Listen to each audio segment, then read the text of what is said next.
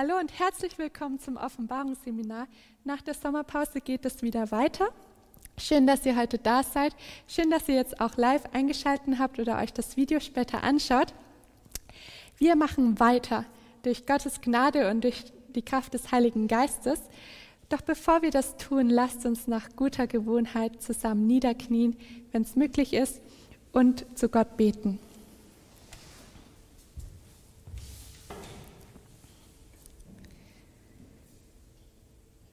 Lieber Vater im Himmel, ich danke dir, dass wir heute die Offenbarung weiter studieren können. Herr, rufe du uns ins Gedächtnis, was wir bisher wissen. Denn du hilfst uns, dass wir auf dem bisherigen Wissen aufbauen können. Aber es geht hier nicht allein um eine Kopfsache, sondern es ist deine Herzenssache, dass wir die Worte, die wir heute von dir hören, auch ausführen können. Vater, du hast uns dein Wort gegeben, du hast auch deine Kraft da hineingelegt. Und diese Kraft wollen wir heute spüren. Herr, ich bitte dich, dass jetzt kein Mensch, sondern der Heilige Geist zu uns redet. Gebrauche du mich dafür und öffne unsere Herzen weit für deine Botschaft. Das beten wir im Namen Jesus. Amen. Schlagt mit mir auf Offenbarung 2 und dort Vers 10. Wir gehen wieder ganz ans Ende unserer Bibeln und dort finden wir den Vers in Offenbarung 2, Vers 10, um den sich heute alles drehen soll.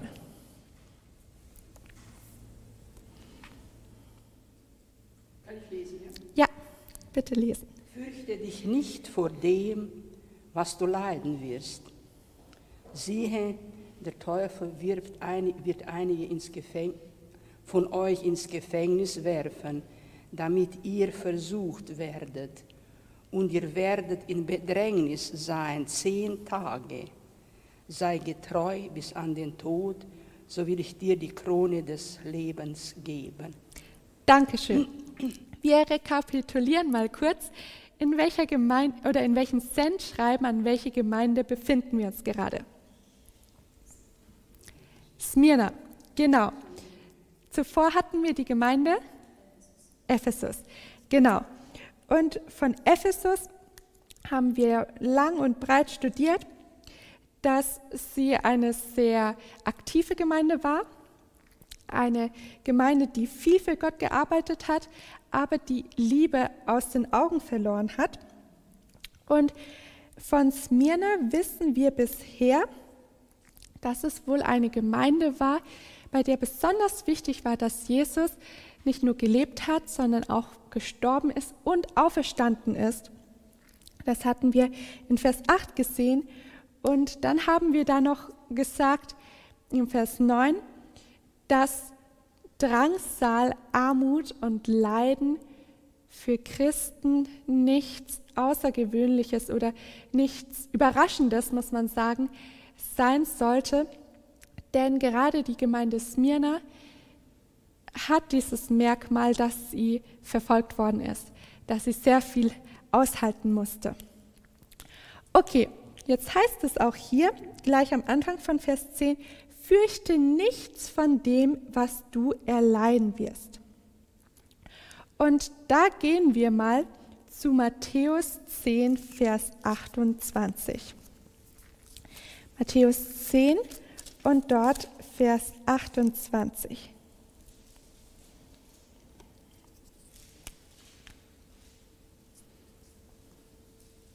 Wer es hat, darf gerne lesen.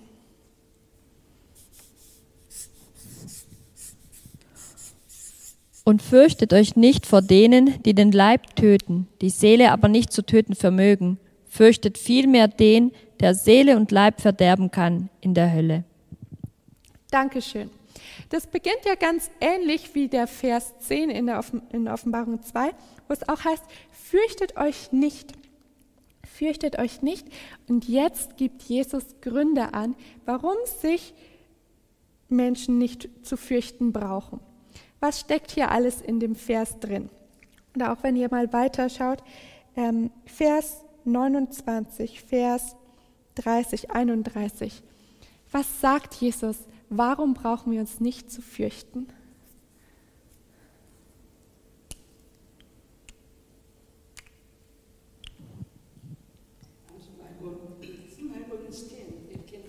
Genau, nimm das Mikro.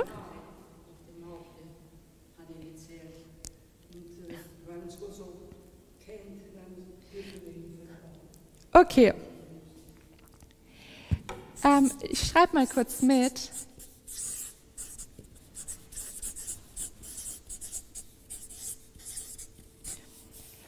Wir brauchen uns nicht zu fürchten, weil Gott uns kennt. Das ist schon mal ein, ein sehr guter Grund.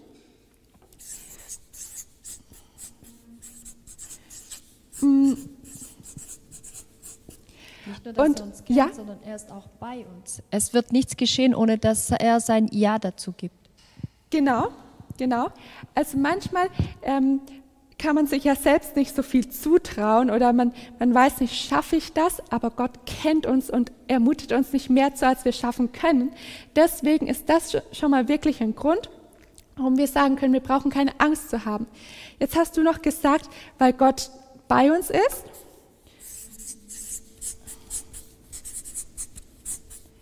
Wenn wir sagen, Gott, weil Gott mit uns ist, dann ähm, erinnert das sehr schön an den Namen Immanuel, Gott mit uns, der Jesus auch gegeben worden ist. Ja, Es steht ja auch bei den Sperlingen. Äh, und doch fällt keiner von ihnen auf die Erde ohne euren Vater. Also Gott ist immer mit dabei. genau. Gott sorgt für uns.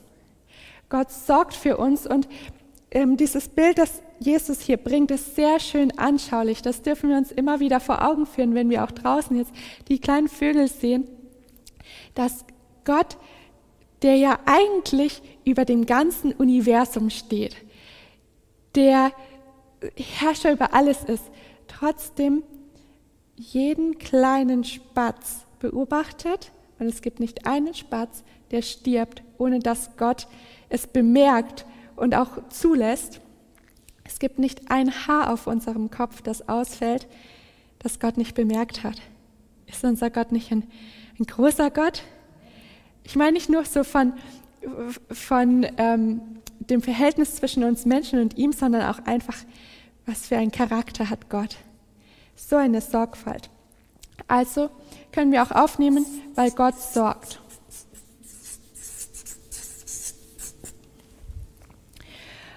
Okay, in Vers 26, ähm, da heißt es eben auch, denn es ist nichts verdeckt, das nicht aufgedeckt werden wird und nichts verborgen, ähm, und nichts verborgen, das man nicht erfahren wird. Was ist das für ein Grund? Da sehen wir doch, alles kommt einmal ans Licht, oder? Alles kommt einmal ans Licht und das darf uns auch Gewissheit geben, wenn wir manchmal merken, ah, was machen denn vielleicht die Politiker da oben oder ähm, gibt es hier Weltmächte, die uns hintergehen?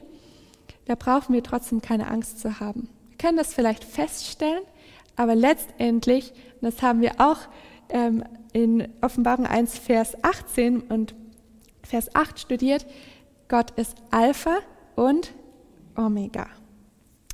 Anfang und Ende. Okay.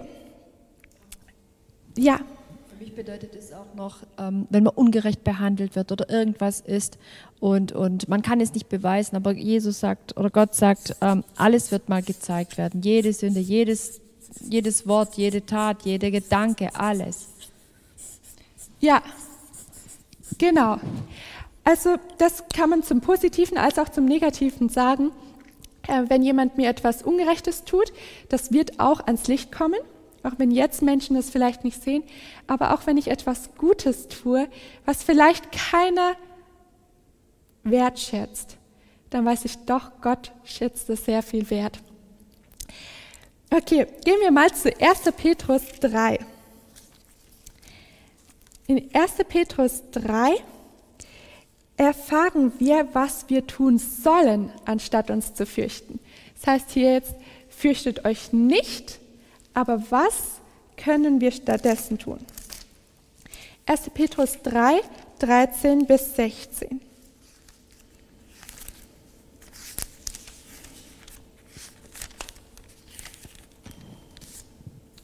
Und wer will euch Schaden zufügen, wenn ihr Nachahmer des Guten seid? Doch wenn ihr auch leiden solltet, um der Gerechtigkeit willen, glückselig seid ihr.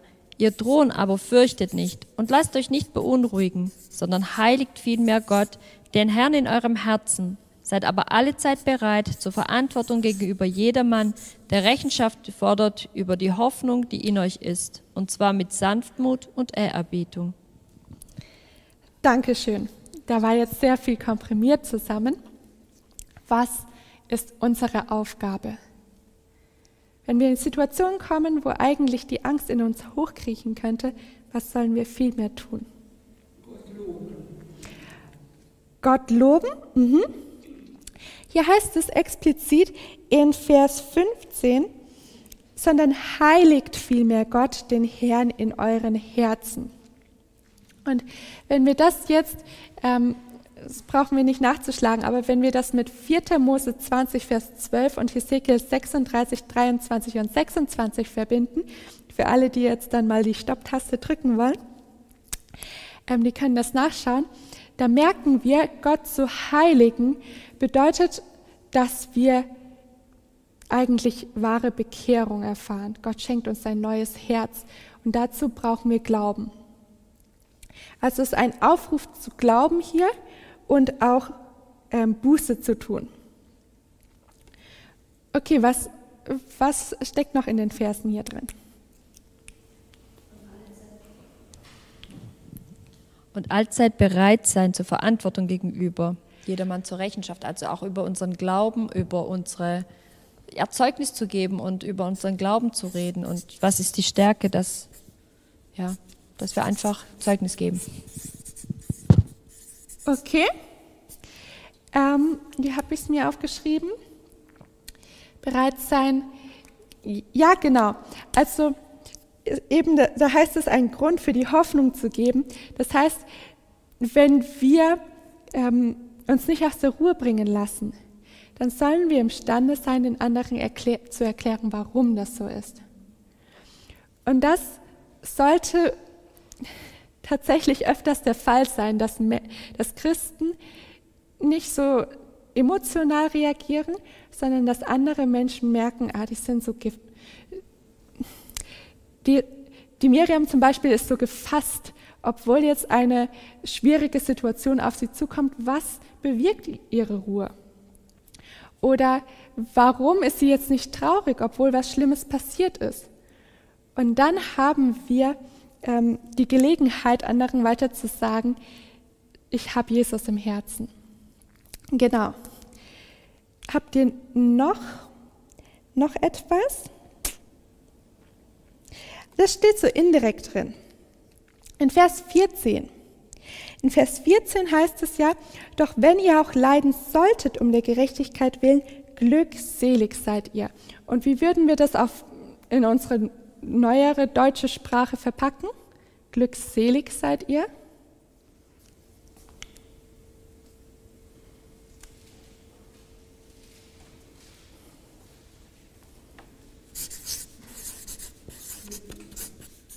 Ja, ganz genau. Also, wir dürfen glücklich sein. Das ist ein Aufruf, der hier an uns gestartet wird. Ähm, wenn ihr leidet, dann dürft ihr glücklich sein. Das widerspricht sich eigentlich so ein bisschen, ähm, weil es, wie gesagt, nicht die natürliche Reaktion ist. Aber wir werden sehen, dass es sehr gut möglich ist, im Leben eines Christens trotz Schwierigkeiten, ähm, ja, vielleicht nicht unbedingt himmelhoch jauchzend glücklich zu sein, aber ruhig zu bleiben. Es gibt nämlich Menschen, ähm, drei Menschen in der Bibel, bei denen wir das tatsächlich beobachten können. Die hatten Gott im Herzen, die waren auch bereit zu erklären, warum sie jetzt ruhig geblieben sind und sie waren trotz allem noch glücklich.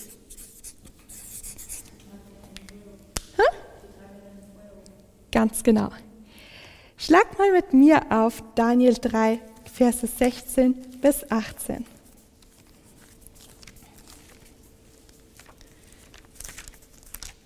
Daniel 3, 16 bis 18. Da wird uns von diesen ähm, ehrbaren Männern berichtet.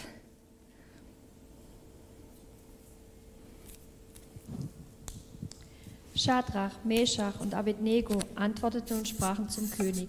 Nebukadnezar, wir haben es nicht nötig, dir darauf ein Wort zu erwidern. Wenn es so sein soll, unser Gott, dem wir dienen, kann uns aus dem glühenden Feuerofen erretten und er wird uns bestimmt aus deiner Hand erretten, o König. Und auch wenn nicht es so sein soll, so wisse, o König, dass wir deinen Göttern nicht dienen und auch das goldene Bild nicht anbeten werden, das du, darauf, äh, das du aufgestellt hast. Dankeschön. Die Geschichte ist uns sehr bekannt. Da wurde ein Befehl erlassen, dass jeder, der in diesem, der in, ähm, im Lande Babel war, sich auf ein bestimmtes Signal hin vor die goldene Statue, die Nebukadnezar hatte aufrichten lassen, niederwerfen soll. Und man muss sich das so vorstellen, da waren wahrscheinlich viele, viele Menschen, die alle auf die Knie gefallen sind. Ähm, aber dann gab es drei, die standen da. Standen da aufrecht in ihrer Größe.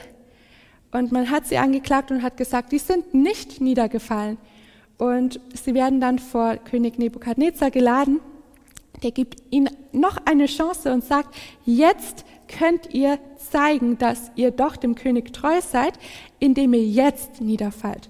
Und ihre Antwort darauf ist, wir werden es nicht tun. Sie haben geglaubt, dass Gott sie da befreien könnte.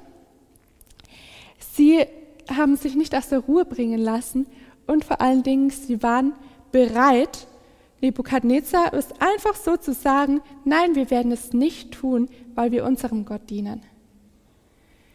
Und das ist ein Mut, den sie da bewiesen haben, den wünsche ich mir auch für jeden Einzelnen von uns. Ellen White schreibt in Propheten und Könige, die Drohungen des Königs waren vergeblich. Er konnte die Männer nicht von ihrer Treue gegenüber dem Herrscher des Universums abbringen. Aus der Geschichte ihrer Väter hatten sie gelernt, dass Ungehorsam gegenüber Gott zu Unehre, Unheil und Tod führt und dass die Furcht des Herrn der Anfang der Weisheit und die Grundlage allen wahren Wohlstands ist. Ruhig sahen sie dem Ofen ähm, entgegen und sagten, O Nebukadnezar, wir haben es nicht nötig, dir in dieser Sache zu antworten. Unser Gott, dem wir dienen, ist imstande, uns aus dem glühenden Ofen zu erretten, und er wird uns aus deiner Hand erlösen, o König. Ihr Glaube wurde gestärkt, als sie erklärten, dass Gott durch ihre Befreiung verherrlicht würde und mit triumphierender Zuversicht. Das ist so dieses Glücklichsein ähm, die aus bedingungslosem Gottvertrauen erwuchs, fügten sie hinzu, wenn aber nicht, so sei dir, o König, kundgetan, dass wir deinen Göttern nicht dienen und das goldene Bild, das du aufgestellt hast, nicht anbeten werden. Das waren siegreiche Männer, das waren Überwinder. Die, die, der, die Versuchung konnte ihnen nichts anhaben. So, jetzt haben wir schon gesehen, wir brauchen uns nicht zu fürchten. Wir dürfen über den Dingen stehen, kann man so sagen. Aber die Frage ist, was sind das für Dinge?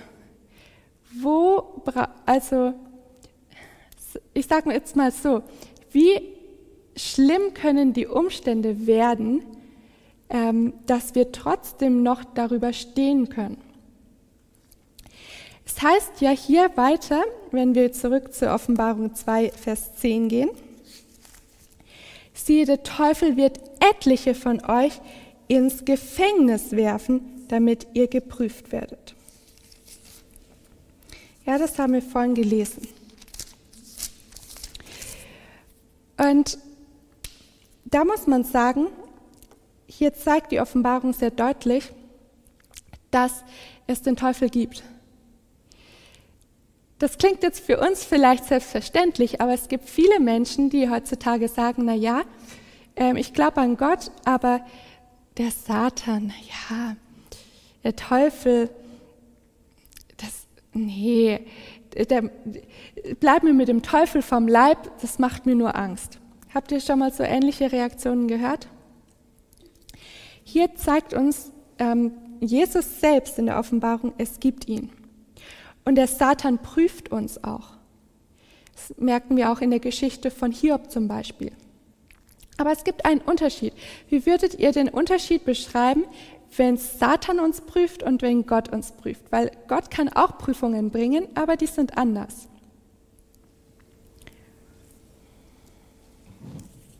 Gott prüft uns, um, um uns, ähm, sage ich mal, noch unseren Charakter zu vervollkommnen, um uns zu zeigen, da hast du noch Mangel oder da brauchst du noch was. Und Satan prüft, um uns zu verführen, um uns von Gott wegzubringen, um uns zur Sünde zu verleiten. Ganz genau, da hast du es auf den Punkt gebracht. Wenn wir weiter hintergehen zur Offenbarung 12 und dort Vers 17, da in Offenbarung 12, da haben wir ja den großen Kampf ähm, zwischen dem Drachen und der Frau hier. Und da wird uns ganz klar in Vers 17, warum der Teufel ähm, oder ja, dass der, eigentlich mehr, dass der Teufel kämpft. Hier ist mal Offenbarung 12, Vers 17. Also 17, ja. Mhm. Und der Drache wurde zornig über die Frau und ging hin zu kämpfen gegen die übrigen von ihrem Geschlecht, die Gottes Gebote halten und haben das Zeugnis Jesu. Mhm. Gegen wen kämpft hier der Teufel? Gegen Gottes Volk. Gegen Gottes Volk und wodurch zeichnet sich Gottes Volk aus?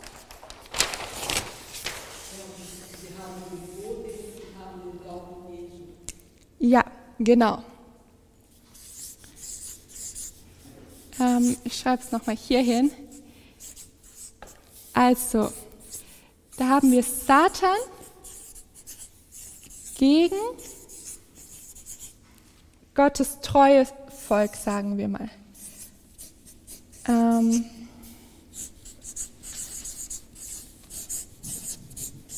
und sie haben das Zeugnis Jesu. Und das Zeugnis Jesu haben wir in Offenbarung ups, 19, Vers 10. Vers 10, richtig. Das Zeugnis Jesu ist aber der Geist der Weissagung. Daran Ganz genau. Ganz genau, das bekämpft der Satan. Er bekämpft nicht unbedingt diejenigen, die sich sowieso Christen nennen und ähm, eigentlich trotzdem Satan hinterherrennen oder ähm, einfach si sich im eigenen Vergnügen suhlen, sondern er bekämpft diejenigen, die sich an die Gebote Gottes halten, die den Geist der Weissagung, das Zeugnis Jesu haben diejenigen, die sowieso schon übrig geblieben sind. Wenn wir jetzt Offenbarung 13 und dort Vers 2 und Vers 7 weiterlesen, dann erfahren wir auch, wie der Teufel das mitunter macht. Gleich im nächsten Kapitel, Offenbarung 13, 2 und 7.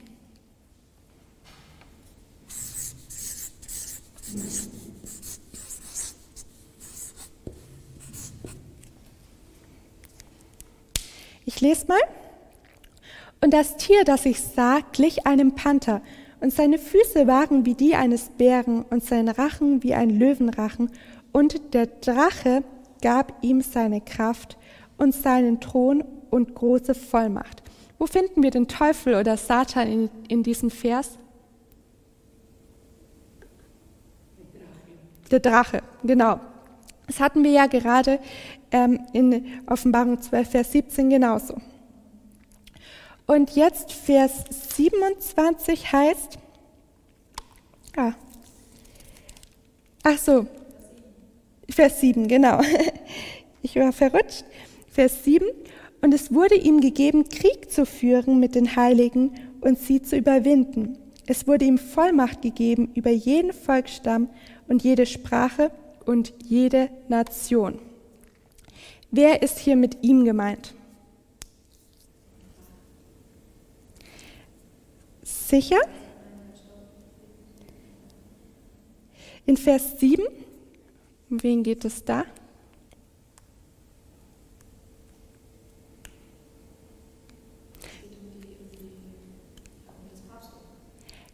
Genau, du hast es jetzt schon identifiziert. Also es geht erst einmal, um auf der bildlichen Ebene zu bleiben, um das Tier aus dem Meer. Okay? Und was sagt uns das? Wenn der Satan gegen Gottes Volk kämpft, dann tut er das nicht als der Satan und sagt, hallo, hier bin ich, sondern er hat seine Agenten auf dieser Erde. In der Kindersabbatschule, da gibt es diese große Filztafel und da gibt es auch eine Figur, das ist ähm, Satan ähm, als so ein schwarzer Engel mit schwarzem Gewand. Das benutzen wir oft, wenn wir dann ähm, Satan, ähm, die, die Versuchung von Jesu in der äh, Wüste illustrieren. Und das mag auch so seinen Sinn haben, aber ganz oft Ganz oft kommt Satan gar nicht als Satan zu den Menschen, sondern durch jemand anderen hindurch. Entweder durch eine Institution oder er wirkt durch Menschen. Das merken wir, ähm, wenn wir jetzt Johannes 13, Vers 2 und 27 lesen würden. Da heißt es, der Satan fährt in wen hinein? Wisst ihr das? Da heißt es, oder wir können es kurz aufschlagen, Johannes 13, Vers 2.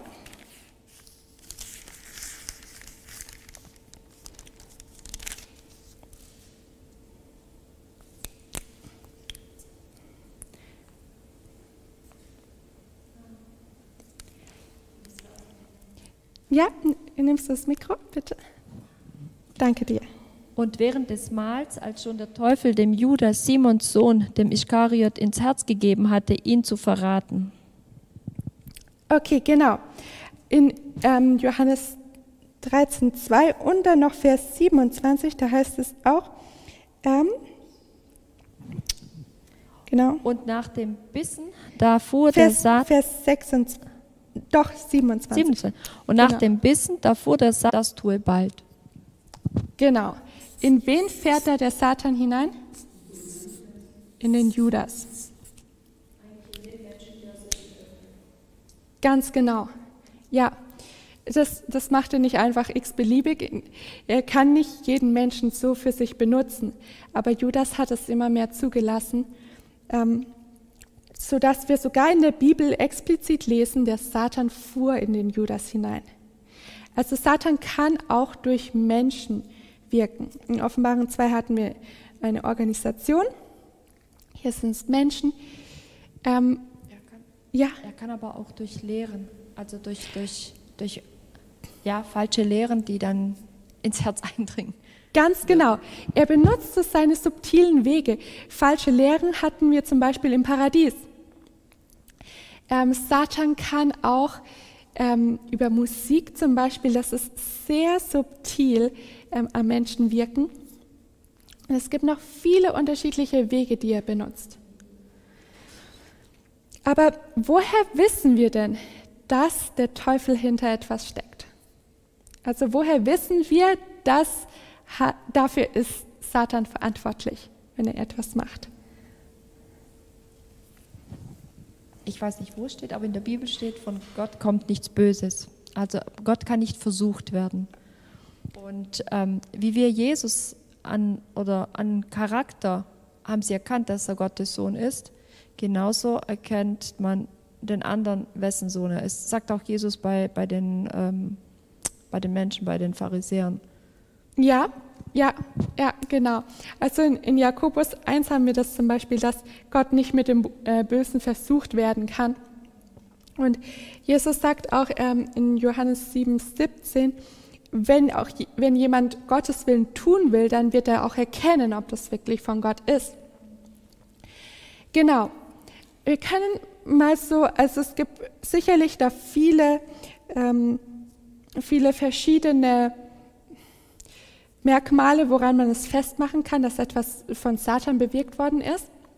Aber wir können mal festhalten, wenn Satan etwas tut, und das haben wir in Offenbarung 13 gesehen, dann arbeitet er gegen Jesus. Jesus wird einmal beschuldigt in Lukas 11, dass er etwas in der Kraft des Satans machen sollte. Und Jesus sagt, nein, geht nicht. Satan ähm, wirkt immer in eine Richtung. Er wirkt gegen Jesus. Weil wenn er gegen sich selber wirken würde, dann wäre das ja selbst zerstörerisch. Und ähm, das überlebt dann auch kein Satan 6000 Jahre Weltgeschichte lang, wenn er immer gegen sich selbst äh, wirken würde. Und, das haben wir auch in Offenbarung 13 gesehen, da ist Macht im Spiel.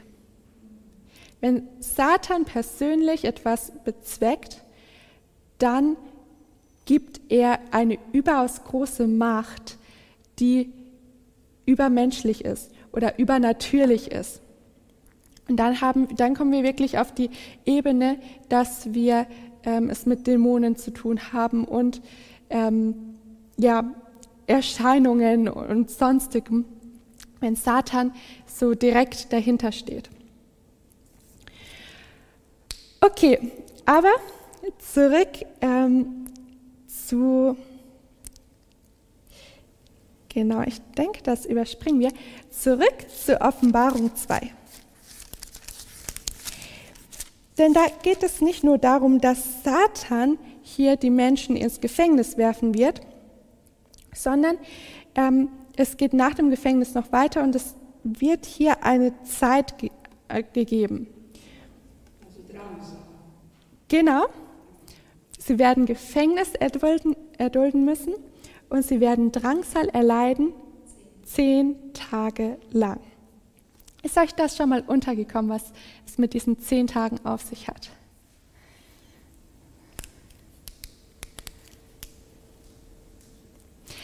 Was ist denn euer Tipp? Wir sind ja hier in der Offenbarung in einem prophetischen Buch. Was könnte man sich da so vorstellen, was diese zehn Tage bedeuten? Ich will mich da nicht zu lange dran aufhalten, aber für den einen oder anderen ist es sicherlich ähm, interessant.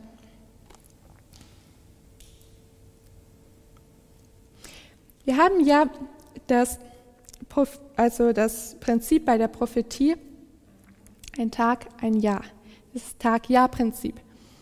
Ähm, und das mag hier, also man, man kann das so ähm, interpretieren, dass es auch hier zutrifft, denn es gab eine Zeit unter dem ähm, Kaiser Diokletian, ein bisschen geschichtliches Wissen müssen wir doch mit reinpacken, da war tats waren tatsächlich zehn Jahre lang extreme Christenverfolgung. Und das war, für jeden, der es sich merken möchte, ähm, 303 bis 312 nach Christus. Ähm, Ja, genau.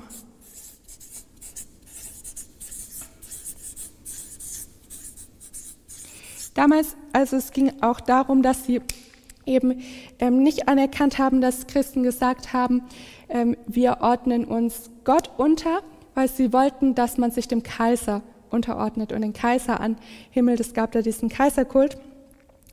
Ähm, und so habe ich in einer geschichtlichen Quelle gefunden, ähm, dass am 23. Februar 303 ähm, vier Herrscher ein Edikt gegen die Christen äh, verabschiedeten, das die letzte und brutalste Christenverfolgung des Römischen Reiches einleitete. Ziel war die Vernichtung der Christen, wie sie ähnlich bereits bei den Manichäern durch ein Edikt von 296 erreicht worden war. Denn nach der politischen Theologie der Tetrarchie waren Staat und Religion nicht zu trennen und der Anspruch des Christentums, Christus ist der Herr, mit dem Kaiserkult unvereinbar, was ich eben gesagt hatte. Das Edikt verbot die christlichen Gottesdienste und ordnete die Zerstörung von Kirchen sowie die Verbrennung christlicher Schriften an. Staatsbeamte, die sich zum Christentum bekannten, sollten inhaftiert werden. Da haben wir, der Satan wird viele von euch ins Gefängnis werfen. Und Christen durften keine Ämter bekleiden. Alle Bischöfe, Priester und Gemeindevorsteher sollten eingekerkert und gefoltert werden, bis sie ihrem Glauben abschwörten. Für alle, die das Kaiseropfer dennoch verweigerten, wurde die Todesstrafe angeordnet. Das war jetzt eine weltliche Quelle. Ähm, Ellen White schreibt, ich wurde in die Zeit versetzt, als die heidnischen Götzendiener die Christen grausam, grausam verfolgten und töteten. Blut floss in Strömen. Aber sie schreibt auch etwas er, äh, Erfreuliches. Trotz der Verfolgung und der Leiden, die diese Christen erduldeten, wollten sie den Standard nicht senken. Sie hielten ihre Religion rein. Ich sah, dass Satan frohlockte und über die Leiden des Volkes triumphierte. Aber Gott schaute mit großer Anerkennung auf seine treuen Märtyrer und die Christen, die in jener furchtbaren Zeit lebten, wurden von ihm sehr geliebt, denn sie waren bereit, um seinetwillen zu leiden. Vielleicht, ähm,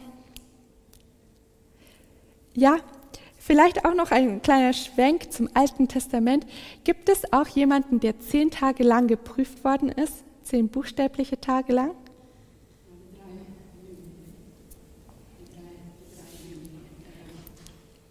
Ja, ja, doch. Daniel und seine drei Freunde. Er sagt auch, gib mir zehn Tage ähm, und dann kannst du schauen, ähm, wie wir geworden sind. Und danach sehen sie sehr viel besser aus. Es war vielleicht eine Zeit, wo man auch ein bisschen innerlich gezittert hat, ich weiß es nicht. Ähm, aber sie haben sich da bewährt gemacht. Und das ist wieder dieses, Gott prüft anders als Satan.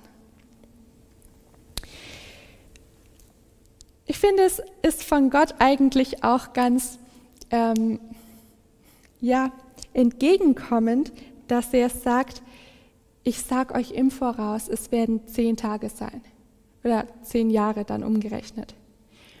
Weil wie tröstlich muss es doch für die Christen damals gewesen sein. Wenn sie das verstanden hätten, ähm, diese Christenverfolgung, die dauert nicht länger. Ja, zehn Jahre werden furchtbar sein, aber Gott macht dem ein Ende. Und jetzt kommen wir eben zu dem, ähm, ja, dem Aufruf in Offenbarung 2, Vers 10, wo es heißt, sei getreu bis in den Tod, so werde ich dir die Krone des Lebens geben. Es gibt noch eine Stelle in der Bibel, die sehr stark auch ähm, so etwas Ähnliches sagt. Sei getreu bis in den Tod. Ähm, dann werde ich dir die Krone des Lebens geben.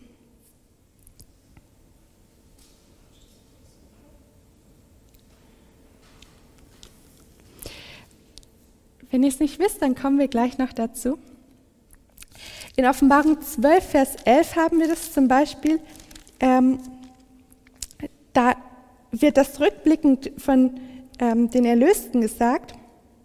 Und sie haben ihn überwunden um des Blutes des Lammes und um des Wortes ihres Zeugnisses willen und haben ihr Leben nicht geliebt bis in den Tod. Das sind Menschen, die waren treu bis zum Tod. Mm, Jesus sagt einmal an einer bekannten Stelle, wer sein Leben liebt, der wird es verlieren. Wer sein Leben aufgibt um meinetwillen, der wird es bekommen. Da sehen wir, es gibt das Leben hier auf der Erde und es gibt das Leben noch danach. Und die Menschen, die damals gesagt haben, ich hänge nicht an dem irdischen Leben, sondern ich schaue auf die Ewigkeit, die werden auch dann das ewige Leben, diese Krone des Lebens äh, von Gott bekommen.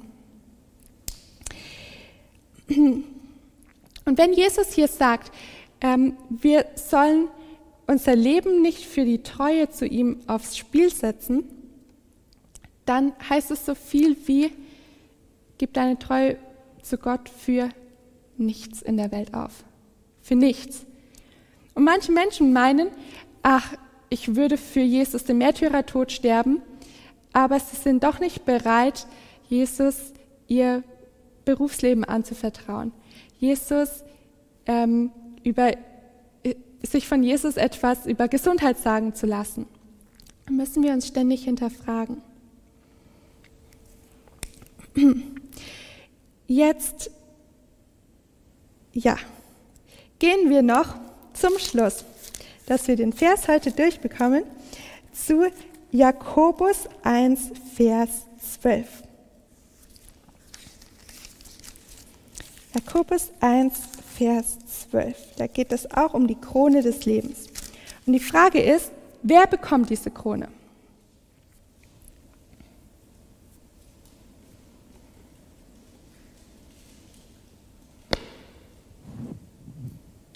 Glückselig ist der Mann, der die Anfechtung erduldet, denn nachdem er sich bewährt hat, wird er die Krone des Lebens empfangen, welche der Herr denen verheißen hat, die ihn lieben. Dankeschön. Wem wird hier die Krone des Lebens gegeben? Okay. Genau. Anfechtung, erdulden. Und die ihn lieben. Genau. Es sind tatsächlich ähm, sind tatsächlich diese zwei Gruppen. Die, die ihn lieben, die können auch die Anfechtung erdulden. Die, die die Anfechtung erdulden, nur deswegen, weil sie ihn lieben. Ja, die Krone des Lebens, also das Leben selber, das ewige Leben, wartet auf diese Menschen. Und ich glaube, wenn wir uns manchmal Gedanken machen, ah, wie, wird, wie wird die Zukunft, kann ich das alles einmal aushalten, was noch so bevorsteht. Wenn, wenn man mich fragen würde, bist, bist du bereit, einen Märtyrertod für Jesus zu sterben? Wenn ich mich fragen muss, werde ich das, würde ich das wirklich machen? Dann ist es eigentlich eine Frage dessen, wie sehr liebe ich Gott. Bin ich ihm treu bis zum Tod? Liebe ich ihn mehr als mein eigenes Leben oder nicht? Wollen wir gemeinsam zu Jesus beten, dass er unsere Liebe zu ihm vermehrt? Dass auch wir alles geben können aus Liebe zu ihm? Dann lasst uns jetzt gemeinsam niederknien zum Gebet.